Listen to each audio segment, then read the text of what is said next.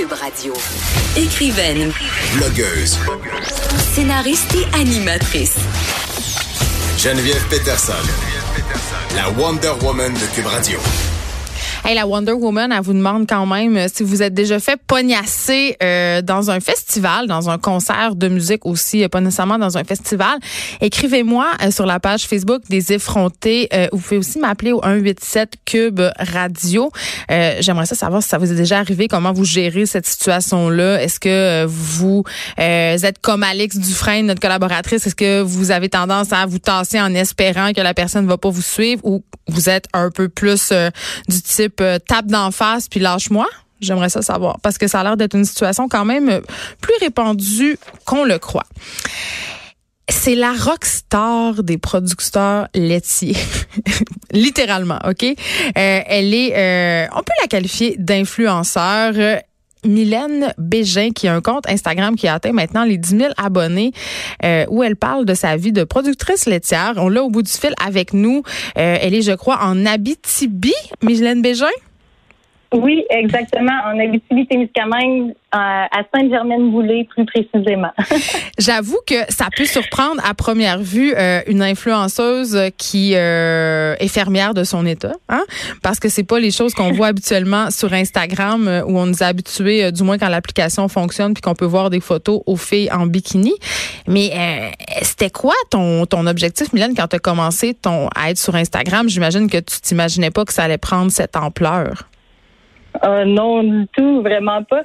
Euh, moi, j'ai commencé mon Instagram tout simplement comme je pense un peu tout le monde pour partager mes expériences avec euh, mes amis et tout, parce que j'ai voyagé un peu, donc je voulais que mes amis voient mes voyages. Et puis au bout du fil, mes voyages étaient agricoles.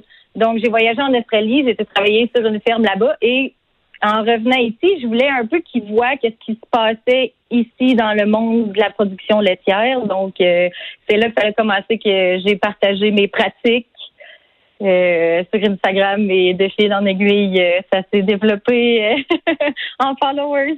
Mais qui sont ces gens qui te suivent? Est-ce que ce sont des gens qui s'intéressent à l'agriculture ou c'est Monsieur, Madame, tout le monde qui ont eu vent de ton compte? C'est quoi ton following? Euh, j'ai principalement justement des gens euh, en production laitière ou peu importe la production euh, agricole. J'en ai de l'Inde qui m'écrivent euh, c'est quoi ma race de vache, comment mes méthodes pour qu'ils produisent autant de lait. J'ai euh, un vétérinaire de l'Algérie. J'en ai vraiment des producteurs de la Suisse, euh, de la France. J'en ai vraiment d'un peu partout. C'est pour ça donc que je tiens mon mon Instagram bilingue pour vraiment être capable d'atteindre un peu un peu tout le monde, là, pas juste euh, ceux qui comprennent le français.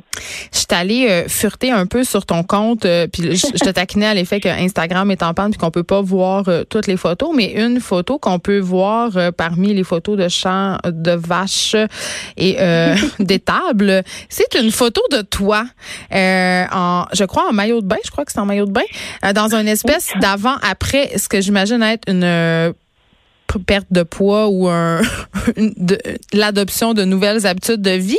Puis quand j'ai vu ça, je me suis demandé est-ce que euh, les standards de beauté d'Instagram t'influencent? Puis c'est pour ça que tu as voulu euh, te mettre de l'avant comme ça Qu'est-ce que- c'est quoi cette démarche là Non, du tout. C'est au contraire, c'est que oui, en finissant mes études, je suis revenue travailler sur la ferme, puis le fait de vraiment travailler physique, de passer du banc d'école que tu toujours assis au travail physique à tous les jours, ainsi que j'ai commencé à suivre le guide alimentaire canadien, l'ancien, pas le nouveau, les portions, ben j'ai perdu vraiment beaucoup de poids juste à travailler sur la ferme, dans le sens que la ferme, c'est mon gym, puis que c'est pas en coupant tout produit animalier qu'on est nécessairement plus en forme ou j'en vois j'en vois beaucoup qui sont des pros véganes qui écrivent à des producteurs laitiers. On le sait bien pourquoi que tu es aussi gros. Ben c'est parce que tu consommes des produits animaliers des produits laitiers qui sont tellement gras et mauvais pour la santé. Donc moi c'était simple c'est simplement une façon pour montrer regardez moi j'ai perdu 72 livres depuis que j'ai fini l'école tout simplement en continuant de consommer mes produits laitiers, mes œufs, ma crème glacée, mon beurre, ma crème dans mon café, en buvant mon verre de lait que ici même qu'on prend que je prends ici même dans mon réservoir qui est à 4,55% de gras.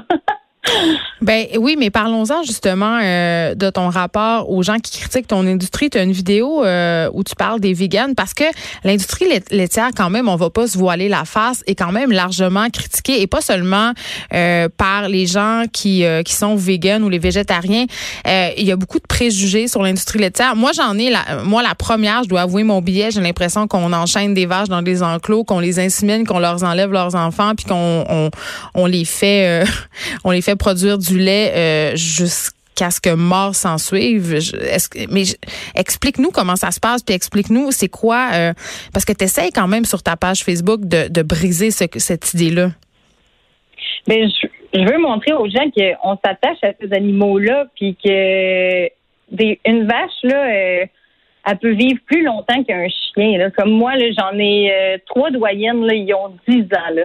Donc, on dit, on le dit, le bien-être animal, un animal qui est super bien traité, un animal qui est heureux, c'est un animal qui va être productif puis qui va vivre longtemps. Là. Donc, euh, je verrais pas pourquoi est-ce qu'on, s'ils seraient si maltraités que ça, je penserais pas qu'on serait capable de les garder euh, vivantes aussi longtemps que ça. Là. Puis, ils ont 10 ans aujourd'hui, mais sont encore bonnes pour plusieurs plusieurs autres années. Là, c'est, euh, on les aime nos animaux, on en prend extrêmement soin justement parce que ça serait ça serait carrément stupide de les maltraiter parce qu'un animal justement qui est maltraité, qui qui est pas bien dans son développement ou euh, oui mais mais c'est un, animal qui c'est un animal qui est pas rentable au bout de la ligne là. Mylène Bégin, je, je comprends très bien. Euh, on peut aimer son animal, on peut euh, bien le traiter selon certains critères d'élevage.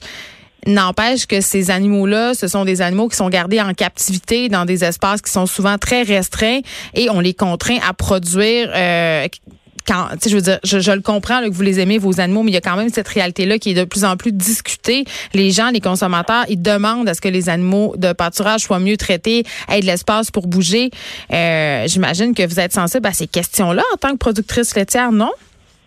Ben oui, on a un programme qui s'appelle le Proaction qu'on est suivi par euh, des agriculteurs qui viennent visiter la ferme aux deux ans, qui prend en note chaque petit bobo de vache. Exemple, une plaie, euh, une patte enflée, euh, une bosse dans le cou. Ils prennent ça en note, puis s'ils voient que d'ici deux ans, on n'a aucune amélioration, ben on va avoir des coupures.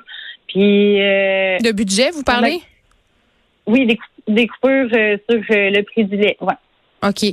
Mais Expliquez-moi alors pourquoi les vaches ont besoin d'être gardées dans des enclos avec une enchaînée. Pourquoi vous, pourquoi on a besoin de faire ça?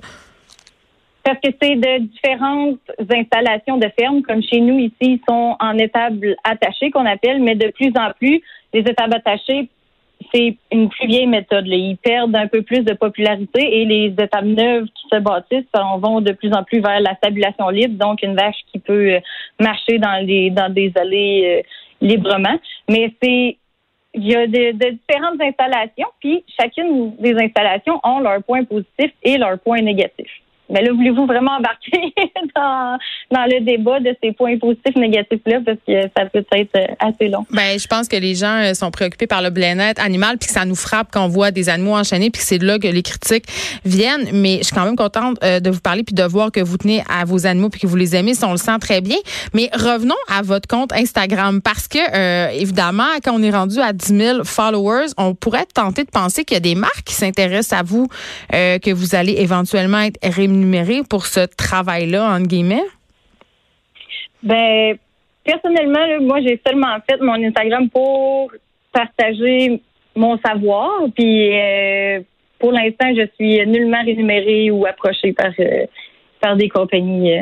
Euh, mais on pourrait quand même supposer qu'il y a certains annonceurs agricoles qui pourraient être tentés de s'associer à vous parce que c'est quand même, tu sais, on a euh, le milieu de la production euh, laitière, puis le milieu de l'agriculture en général.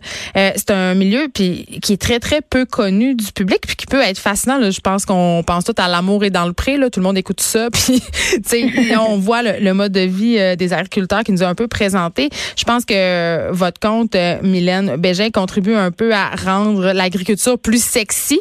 Pas sexy au sens de sexuel, évidemment, mais sexy au sens attirant, permet aussi de démystifier les choses. Fait qu'en ce sens-là, c'est une bonne affaire. Mais là, j'ai envie, euh, j'ai envie de vous demander, parce que vous êtes très impliqué dans votre communauté, on va avoir tantôt la ministre fédérale de l'Agriculture, Marc-Claude Bibot. Et on sait euh, que cette ministre-là a été en très en contact très étroitement avec le milieu de la production laitière. Et j'ai envie de te demander si tu une question pour elle. Euh, oui, j'ai une question pour elle. Euh, c'est par rapport euh, justement avec les trois accords que notre cher premier, ministre du Canada a pris avec l'accord européen, le PTP, le nouvel ALENA. Notre gouvernement nous avait promis, si je me souviens bien, environ 2,4 millions de compensations, puisque ces trois accords vont embarquer sur 8 à 9 de notre marché des produits laitiers canadiens. Donc, on va se faire envahir par des produits de l'extérieur. Des produits d'ailleurs. Des produits d'ailleurs dont euh, je, je comprends nullement pourquoi, puisque les produits canadiens sont vraiment réputés pour être de qualité numéro un. Puis ben depuis ces promesses qui ont été prises par notre premier ministre, ben euh, on n'a pas vu aucun producteur a vu une cent pour de ces compensations. Puis euh, les élections fédérales approchent, donc on s'attend à une promesse les promesses qui ont été dites, on s'attend à ce qu'elles soient tenues. oui, exactement. Et comme euh, Bruno Le a été euh, interviewé à SN hier soir, on veut un chèque avant les élections. C'est pas vrai que justement ces compensations-là seront des promesses électorales de toutes les parties. Ah, vous voulez pas euh, être, oui, vous voulez pas être pris en otage par des stratégies électoralistes, c'est ça que je comprends. Ah, c'est ça a été ça a été des promesses faites par notre gouvernement qu'on a présentement, ben, c'est notre gouvernement présent qui va nous offrir le chèque. Hmm. Euh, en terminant, Mylène Bégin, euh, j'ai envie de vous demander c'est quoi l'état de l'agriculture au Québec puis l'état euh, de l'industrie laitière en particulier? Parce qu'on entend beaucoup que c'est excessivement difficile pour les agriculteurs qui sont très très endettés. C'est un métier qui est difficile. On a de la misère à joindre les deux bouts. Qu'est-ce qui se passe en ce moment?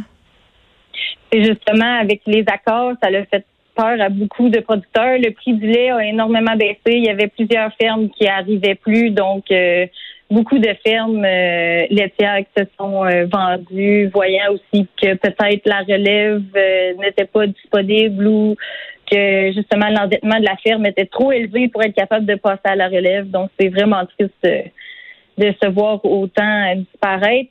Puis si je me rappelle bien, là, seulement en Abitibi-Témiscamingue, qu'on n'est pas une très grosse région, là, on a perdu 11 producteurs dans la dernière année. Les gens abandonnent, ils démantèlent leur ferme carrément parce qu'ils n'ont pas de relève?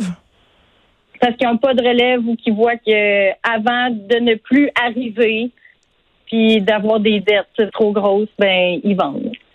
C'est quand même très, très triste de voir notre terroir euh, être malmené comme ça. Merci beaucoup, euh, Mylène Bégin, de nous avoir parlé. On rappelle aux gens que s'ils veulent vous suivre sur Instagram, c'est très facile. C'est Mylène Bégin, euh, Mumi and Princey. On mettra le lien sur notre page Facebook. Vous avez 10 000 abonnés et vous êtes euh, la propriétaire de la ferme Princey. Merci de nous avoir parlé.